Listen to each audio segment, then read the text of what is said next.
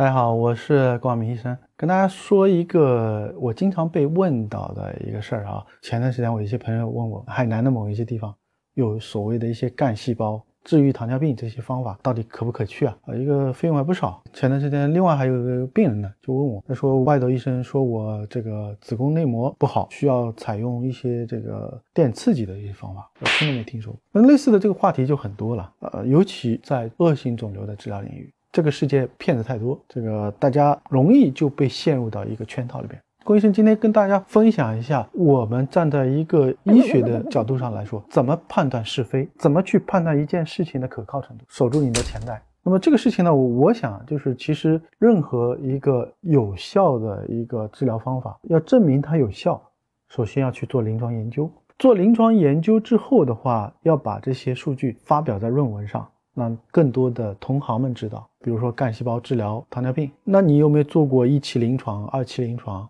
啊、三期临床？药物上市之前的话，必须要通过这样子的几期临床来进行说明它药物的有效性。不仅仅药物啊，其他的方法也类似啊，其他的治疗的这个方式也类似啊。就是任何一个认为你有效、说明有效之前，那必须要用数据来说明你的这个有效性。而且这个数据呢是要经过我们同行评议的，认为是一个能够发表的一个科学论文。因此呢，也就是说我们在查证一个事情之前的话，你不要去听厂家或者医疗机构或者是一家公司给你吹的那些。你最重要的事情告诉他，请拿你的研究结果出来给我看。研究结果证明你这件事儿是有效的，那我们可以尝试。如果研究结果都没有，直接拿厂家的数据来天花乱乱坠的说的它怎么样？对不起，我们不能相信。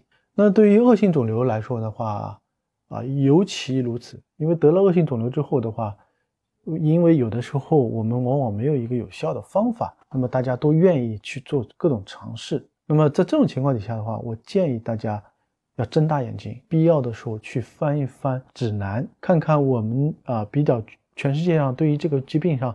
比较权威的，比如说像 NCCN 的指南是怎么说的？那对于一个肿瘤的治疗，到底用这个药有没有一些证据？所以这是我对于一个治疗方法或者药物靠谱不靠谱一个判断的一个基本的一方法。以此类推，任何的事情大家都可以这么去翻去做去，好吧？我是光明医生，关注我，了解更多靠谱的知识。